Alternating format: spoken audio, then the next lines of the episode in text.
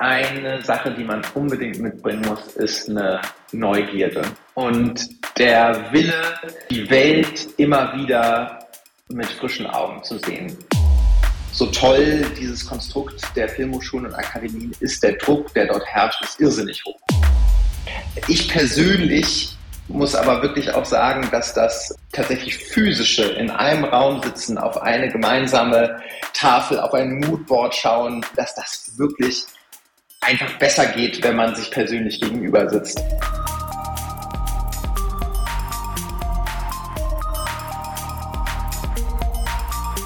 Hallo und herzlich willkommen. Hier ist die Zukunft der Kreativität. Mein Name ist Sebastian Kallis. Ich bin Geschäftsführer der Markenagentur Kallis und Schewe in Mannheim. Und wir hatten eine lange, lange, lange Pause.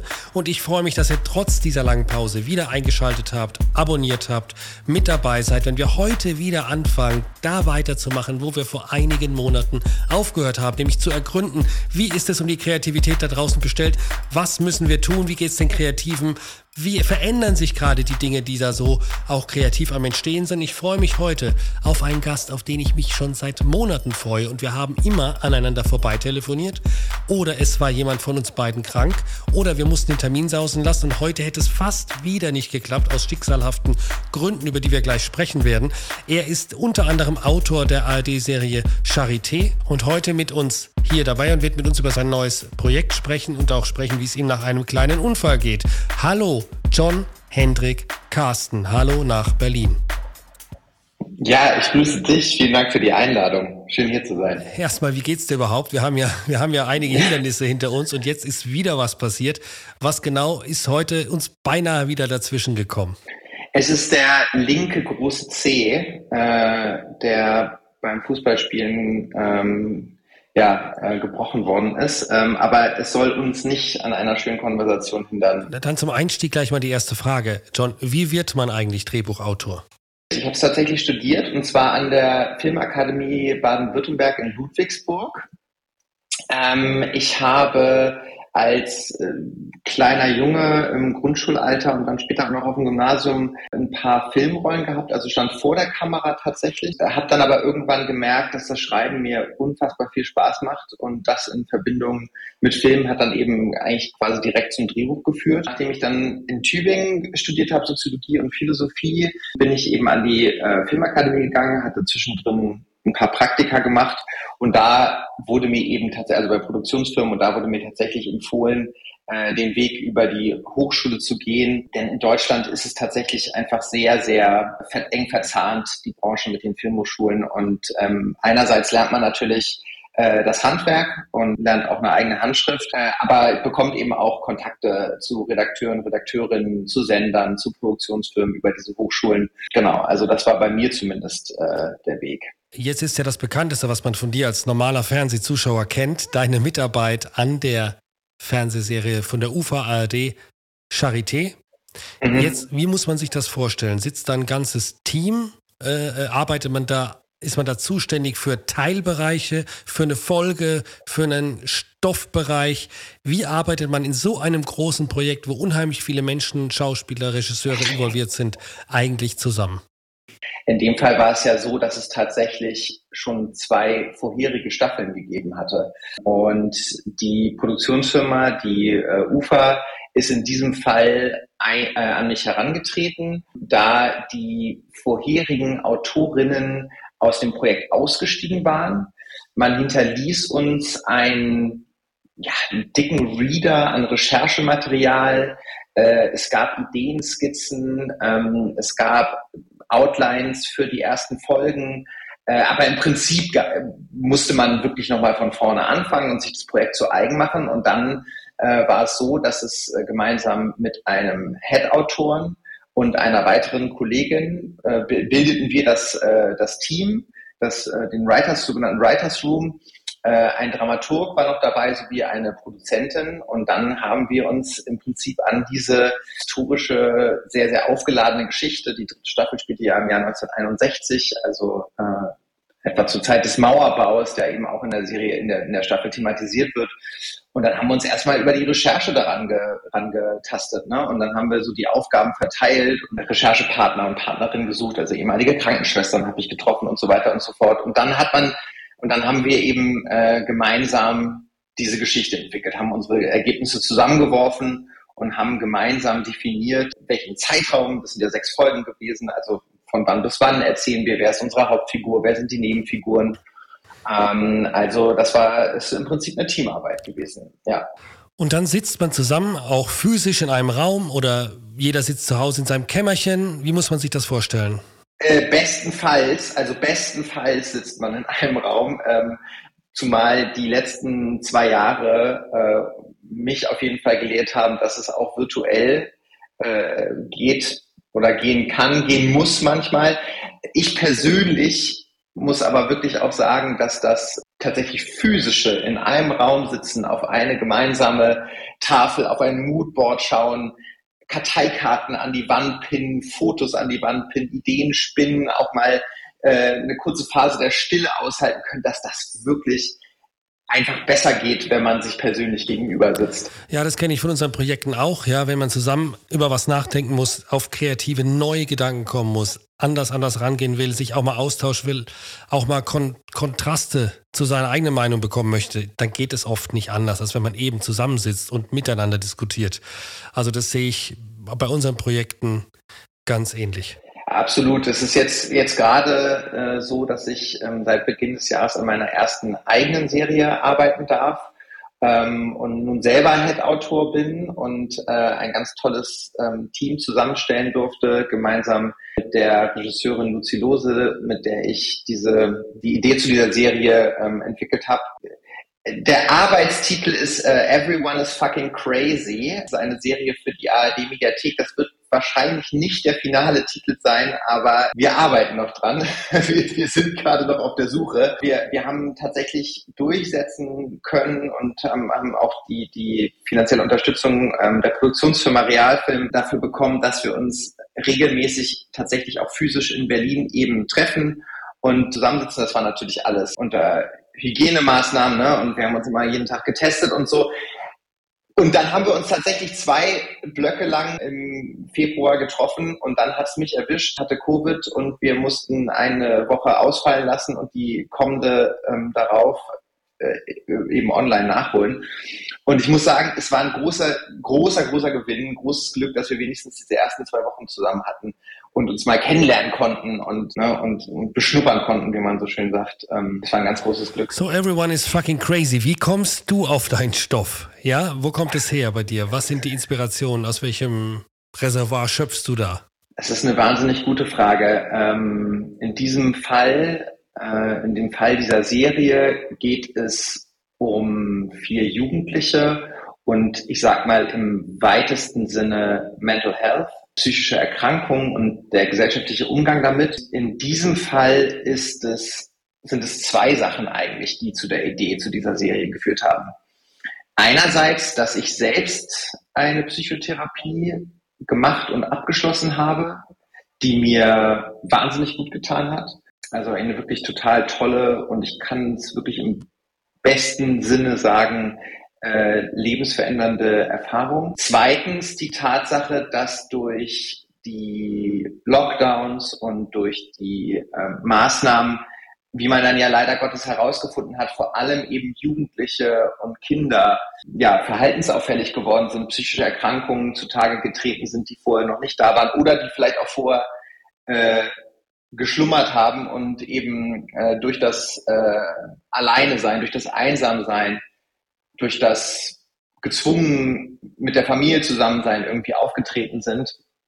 Und das hat die Regisseurin, Co-Creatorin dieser Serie, Luzi und mich eben ja sehr beschäftigt, weil wir uns selbst vorgestellt haben, wie, wie schlimm es sein muss, gerade als Teenager zu Hause sitzen zu müssen, seine Freundinnen und Freunde nicht sehen zu dürfen, das Leben nicht auskosten zu können, so wie ich es noch eben äh, konnte. Ne? Ich, ich hoffe, dass jetzt ja langsam wieder eine gewisse Form der Normalität irgendwie ein, einkehrt. Aber ich glaube, das war gerade eben für junge Menschen, die sich ja auch in großen Teilen wirklich super diszipliniert an die Maßnahmen gehalten haben, eine echt schwere Zeit. Und genau, das war wirklich dann einfach tatsächlich aus diesen zwei Gründen ein sehr, sehr inneres Bedürfnis, diese Geschichte zu erzählen. Im Fall von Charité war es, das muss ich ganz klar so sagen, äh, ein Auftrag. Das war natürlich eine total tolle Chance und eine große ARD-Serie mit so einer großen Reputation auch schreiben zu dürfen.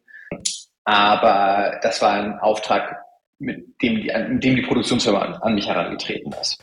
In dieser Lockdown-Zeit gab es da eigentlich Unterbrechungen in dem ganzen Produktionsbetrieb? Liefen die Produktionen irgendwie mit Hygienebestimmungen weiter? Wie war da deine Erfahrung in dieser Situation?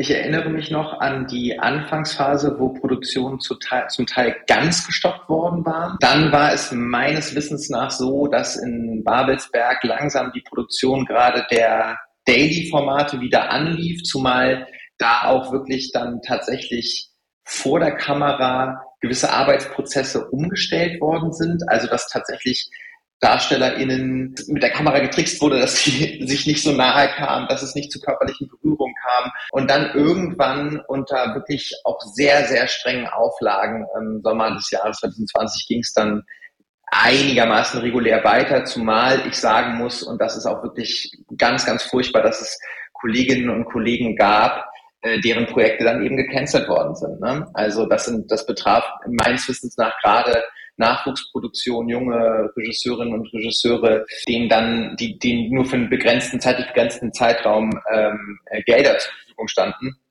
Und die sind dann beispielsweise nicht verlängert worden.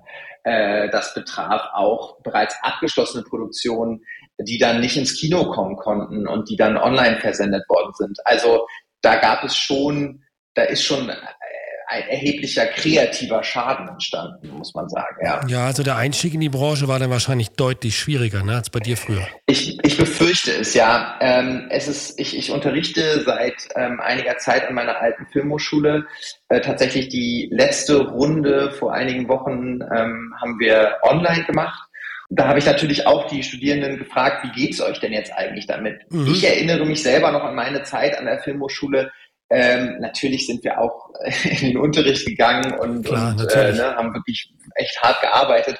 Ja. Aber ein Großteil ähm, des Studierens gerade in den ersten Jahren bestand daraus, die Leute kennenzulernen. Äh, ne? Mhm. So im, gar nicht mal jetzt im sogenannten Netzwerken, sondern tatsächlich. Man, man sieht ähm, sich. Ja, ja, aber man trifft sich, automatisch, man sieht automatisch, sich unterwegs in der Mensa und so weiter man unterhält sich, man, also ich muss sagen, ich bin wirklich wahnsinnig, ich war wirklich überhaupt nicht erfahren. Ja. Ich kannte überhaupt diese ganzen Klassiker der Filmgeschichte, kannte ich nicht. Ich wusste nicht, was die einzelnen Aufgaben am Set sind, obwohl ich irgendwie ne, ein paar Mal schon vor der Kamera gestanden hatte bis zu dem Zeitpunkt. Aber was ein Produktionsleiter ist, was ein Set-Aufnahmeleiter ist. Ich wusste es halt nicht. Und die anderen, äh, die zum Teil schon erfahrener waren, wussten es. Und die haben es dann, dann natürlich eben abseits auch des Unterrichts erzählt.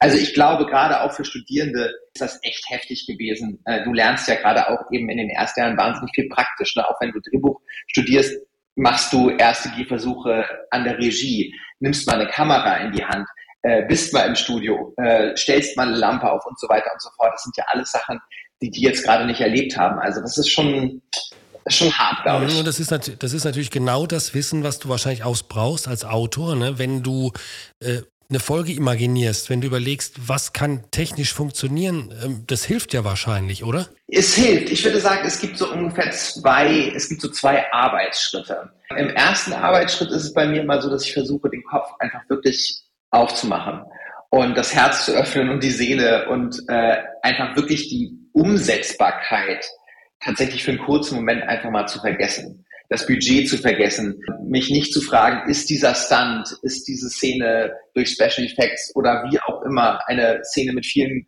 Komparsen, ist das überhaupt umsetzbar oder nicht? So, und dann gibt's natürlich den zweiten Schritt, wenn du dann das Feedback bekommst von der Produktion, von der Redaktion, von der Regie, wenn du Feedback von der Dramaturgie bekommst und sagen, hm, na gut, das ist vielleicht so nicht machbar, ist es überhaupt nötig, ist es sinnvoll hier eine Riesenexplosion zu haben oder eine Massenszene zu haben oder, oder äh, was auch immer. Und dann ist es natürlich tatsächlich, je näher man auf den Dreh zugeht, tatsächlich gut, das alles zu wissen und so ein bisschen mitzudenken, denn sonst ist es ja schlicht und ergreifend nicht umsetzbar oder eben auch nicht befriedigend umsetzbar.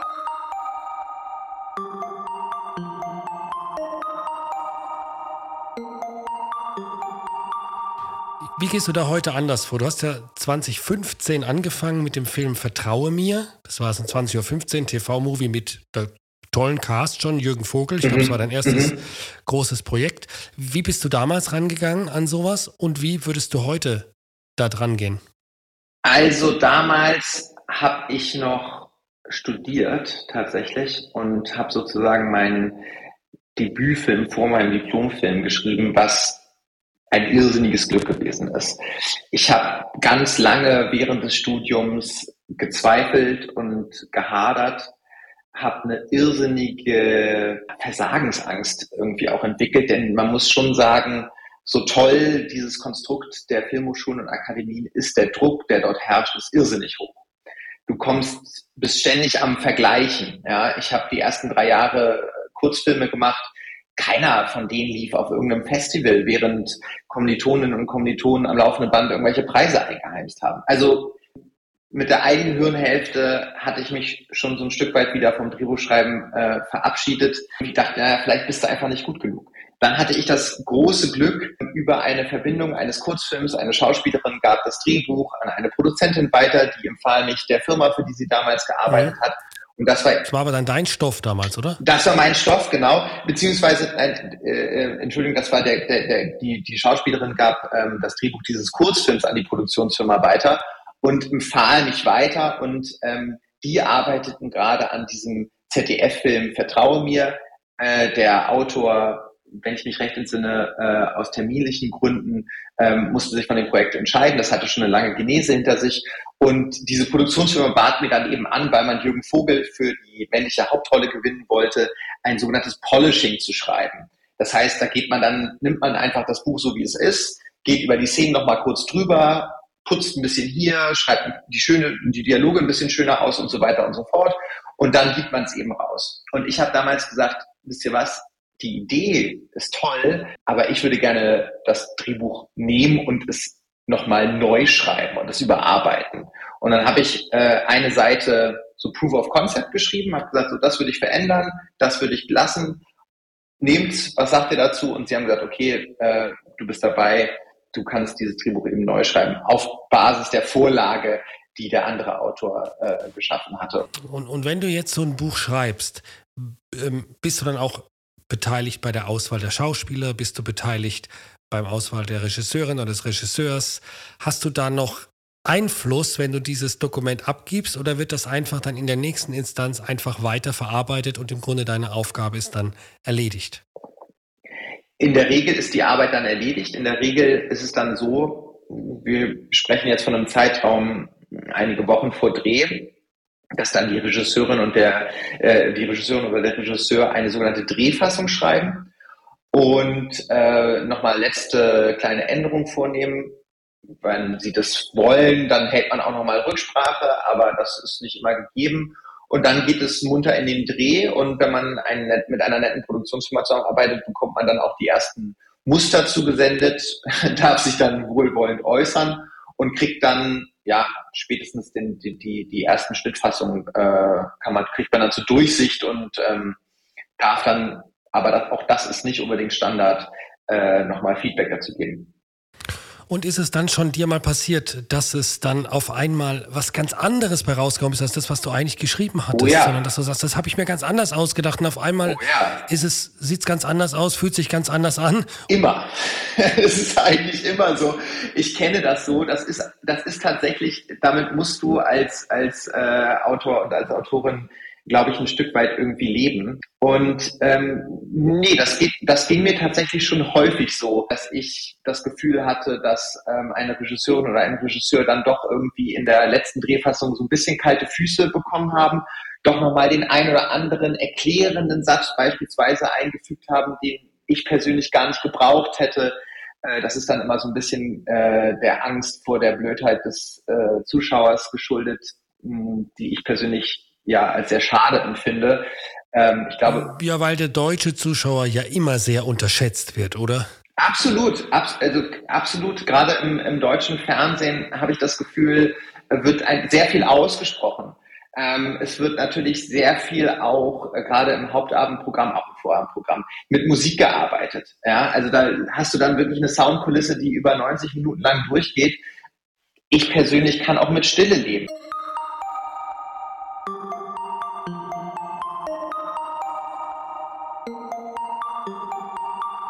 Kommen wir mal zum Thema, das jeden interessiert, aber keiner spricht gerne drüber, das Thema Geld. Hast du, hast du da eine individuelle Vereinbarung immer? Sind das Standardverträge? Worauf kommt es da an? Worauf achtet ihr da? Also, äh, das, ist eine, das sind individuelle Vereinbarungen, zumal die sich ähm, nach gewissen, gerade bei den öffentlich-rechtlichen, nach Tarifen richten. Ähm, ich habe das große Glück, eine ganz tolle Agentur, einen ganz tollen Agenten zu haben, der Verträge für mich aushandelt. Ähm, natürlich in Absprache mit mir, aber er ist eben derjenige, der die Raten mit der Produktionsfirma verhandelt. Meistens gibt es äh, erstes Geld bei Vertragsabschluss, dann bei Abgabe der ersten Fassung und tatsächlich, und deswegen, das ist auf jeden Fall als Drehbuch auch, äh, Drehbuchautor, Drehbuchautorin immer auch ein kleines Risikogeschäft, gibt es äh, in Deutschland 50 Prozent der Gage, was bei einem äh, TV-Film oder auch bei einer Serie recht viel Geld sein kann, gibt es dann tatsächlich erst bei, am ersten Drehtag. Das heißt, du arbeitest äh, schlimmstenfalls, und auch das ist mir schon passiert, äh, drei, vier Jahre an einem Drehbuch, bist in der siebten Fassung. In dem Fall, in meinem Fall war es jetzt nicht zwei Wochen vor Dreh, aber auch das kann sein, sagt dann der Sender, nee, tut mir leid, oder wir kriegen kalte Füße, wir kriegen das nicht gestemmt und dann hast du Pech gehabt und äh, kriegst eben 50 Prozent deiner ausgehandelten Gage nicht. Also das ist dann äh, großes Pech, äh, kann aber vorkommen. Äh, und dann ist es tatsächlich so, dass du bei, gerade bei Kinofilmen, ich habe selber noch keinen Kinofilm geschrieben, aber dass es da äh, so ist, dass du dann auch nochmal bestenfalls an den Eintrittszahlen, also ne, an dem, an dem Geld, was irgendwie durch die, durch die Kinokarten generiert wird, dass du da irgendwie prozentual beteiligt bist. Wenn du der Creator ähm, einer Serie bist, äh, bist du natürlich auch gemeinsam mit der Produktionsfirma gehören die die Rechte. Das heißt, wenn die beispielsweise ins Ausland verkauft wird, kriegst du Geld und man kriegt noch einen kleinen Groschen über ähm, VG Wort. Das ist so eine äh, das ist so eine Einrichtung, ähm, bei der man sich als Drehbuchautor anmelden kann. Und bei der Ausstrahlung wird dann eben nochmal so ein, das läuft nach so einem Schlüssel, das wird dann einmal im Jahr abgerechnet und die, die erfassen dann, dass es, wenn es irgendwie in der Schweiz läuft, ne, also wenn Charité dann irgendwo nochmal im Ausland läuft, dann kriegst du dafür dann eben auch nochmal Geld. Aber das ist nicht so, nicht so wahnsinnig erheblich. So, ja. Also es ist offenkundig hart verdientes Geld. Welche Tipps würdest du jetzt Leuten geben, die uns zuhören, die auch gerne Drehbücher schreiben und anbieten möchten? Was muss man in dieser Branche mitbringen? Drei Punkte, wo du sagst, die sind wichtig, die braucht man unbedingt. Also ich glaube, eine Sache, die man unbedingt mitbringen muss, ist eine Neugierde. Und der Wille, die Welt immer wieder mit frischen Augen zu sehen eine der schönsten ähm, Arbeiten in diesem Beruf ist für mich die Recherche und Menschen zu treffen, die in Berufen arbeiten, von denen ich vorher noch nicht mal wusste, dass es sie gibt. Ja, wie jetzt aktuell für die aktuelle Serie äh, habe ich gerade einen Recherchetermin ausgemacht mit einer Person, die für den Kriseninterventionsdienst arbeitet. Das ist ein ehrenamtlicher Beruf und die gehen beispielsweise zu Verkehrsunfällen äh, hin, wo es, äh, wo es bei Todesopfer gab, ja, und wo dann der Unfallfahrer oder die Unfallfahrerin ähm, seelisch betreut werden muss.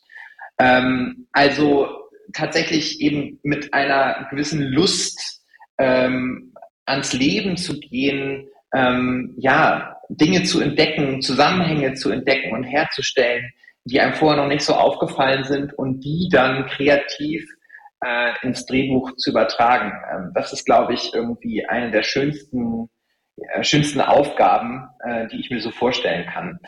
Ähm, das zweite. Also Neugierde dann, ich, auf die Eins. Genau, Neugierde, genau, Neugierde auf die Eins. Ähm, auf die zwei glaube ich, ähm, aber das ist so eine persönliche Meinung, dass Disziplin ähm, ein, ein, ein sehr guter, äh, eine sehr gute Charaktereigenschaft ist, die, über die ich mit Sicherheit nicht mein ganzes Leben lang verfügt habe und mit der ich auch immer noch zu kämpfen habe, aber die ich mir im Laufe der Jahre äh, notgedrungen drauf geschafft habe, als gerade als als Nachwuchsautor ähm, oder Autorin musst du immer gleichzeitig mit verschiedenen Projekten jonglieren. Du kannst dich für gewöhnlich nicht nur auf ein Buch konzentrieren, Äh, schlicht und ergreifend aus dem Grund, dass du nicht weißt, ob es am Ende des Tages umgesetzt wird oder nicht.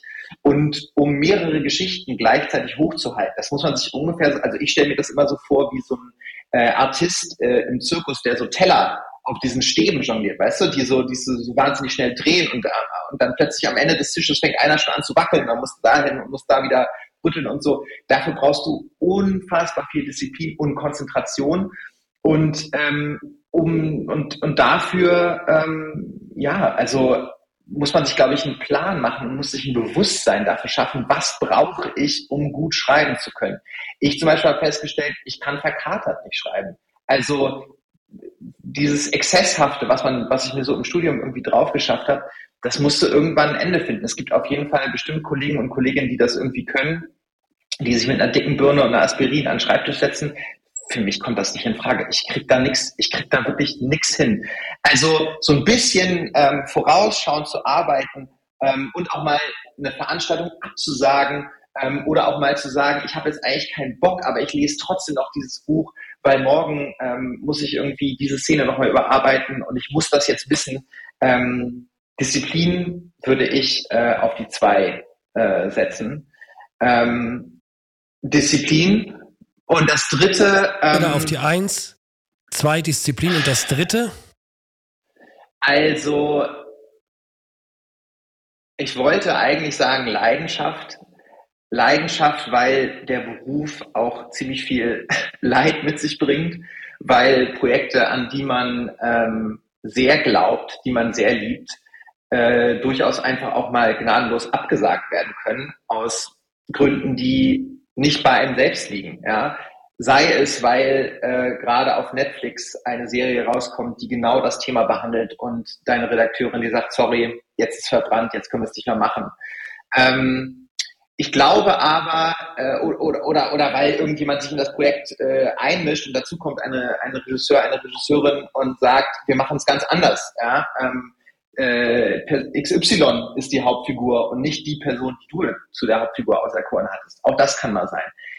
Ähm, ich glaube aber tatsächlich, ähm, dass, äh, jetzt müssen wir gemeinsam einen Begriff dafür finden, dass ähm, zu erkennen, dass ähm, also, dass ich zwar ein Drehbuchautor bin, dass das aber nicht alles ist, was mein Leben definiert. Also, dass es noch ein anderes Leben neben der Arbeit gibt. Das war für mich eine ziemlich ähm, raumgreifende Erkenntnis. Ich liebe meinen Beruf. Ich liebe meinen Beruf wirklich über alles. Aber äh, er ist nicht mein Leben. Ja? Und ähm, äh, ich, ich habe tatsächlich früher ganz, ganz oft ähm, diesen Druck und Stress, ein Problem einer Szene, einer Figur nicht lösen zu können, mit ins Bett genommen, mit in den Schlaf genommen, ähm, mit ins Wochenende genommen, mit in den sogenannten Feierabend genommen, der damit keiner mehr war und habe gemerkt, das macht krank. Ja, das macht einfach nicht gesund. Man muss auch einfach mal am Abend den Laptop äh, zuklappen und sagen, so jetzt treffe ich mich mit äh, Freundinnen und Freunden im Park und rede mal nicht über dieses Projekt. Ja. Also vielleicht ähm, nennen wir es doch mal Leidenschaft mit Grenzen. Ja, das ist schön. Das gefällt mir sehr gut. Leidenschaft mit Grenzen ist gekauft. Ja. Grenzen setzen, hm, ist, glaube ich, ganz wichtig. Also Leidenschaft, Leidenschaft mhm. mit Grenzen ja, und nicht grenzenlose Leidenschaft. Ja, ja, nee, Grenzenlosigkeit äh, führt auch, glaube ich, äh, tatsächlich in einem anderen Punkt dazu, äh, dass, dass du unglücklich wirst, weil ich früher nämlich immer, wenn irgendwelche ähm, Menschen zu Stoffen von mir was gesagt haben, meistens gesagt, ja, danke, dass ich für euch arbeiten darf und äh, ich nehme das alles genauso auf.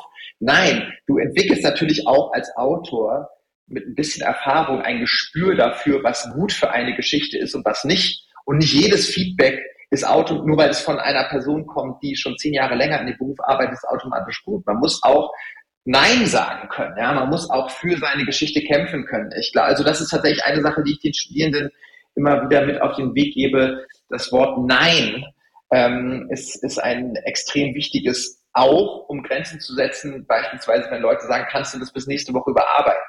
Kann man nicht immer. Manche Dinge, auch ein dreiseitiger Text kann manchmal ziemlich viel Zeit in Anspruch nehmen und um wirklich gut zu werden, muss der abhängen und, äh, ne, und kann tatsächlich kann auch mal ein paar Wochen dauern. So, also diese Grenzen. Ja, das kennen wir in der ja. Werbung auch, ja. Da will der Kunde bis morgen einen Slogan. Das ich. Das und dann, äh, das ja. dauert einfach, ne? Und auch wenn das Ergebnis manchmal im Bruchteil einer Sekunde kommt, ja. ist der Weg dorthin ja beschwerlich und es dauert einfach manchmal seine Zeit. Das kann, das, das ist so, ja. Das ist auf jeden Fall so. Und ich glaube, das unterschätzen auch total viele, ähm, also gerade auch tatsächlich Leute, die in Produktionsfirmen arbeiten, dass gewisse Entscheidungsfindungsprozesse, sei es allein oder äh, im Team, jetzt gerade ist es eben so, dass wir viele Entscheidungen für diese Serie im Team treffen, was ein total großes Geschenk ist, weil sechs Köpfe und Herzen und nee, ich weiß, wir sind zu, wir sind zu dritt gerade, äh, sechs Augen, natürlich wollte ich sagen, mehr sehen äh, als zwei ähm, aber dass da auch gewisse Entscheidungsfindungsprozesse länger dauern und dass es eben nicht damit getan ist, zu sagen, wir ändern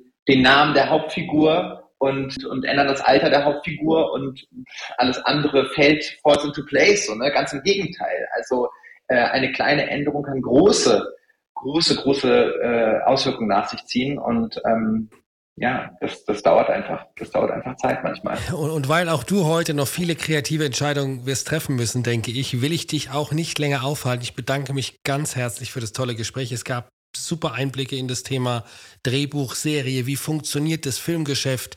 Ich denke, da war für viele, die so ein bisschen in die Tiefe gehen wollten, unheimlich viel dabei.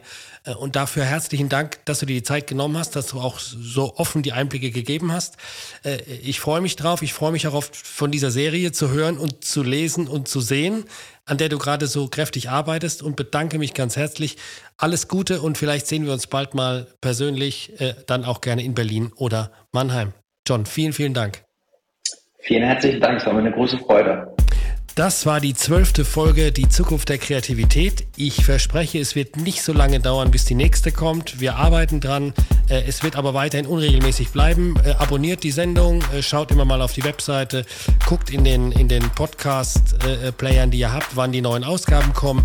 Ich freue mich drauf. Danke für die vielen Zuschriften nach den letzten Sendungen, auch während der Pause.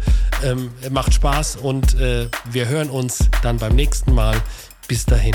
Ciao.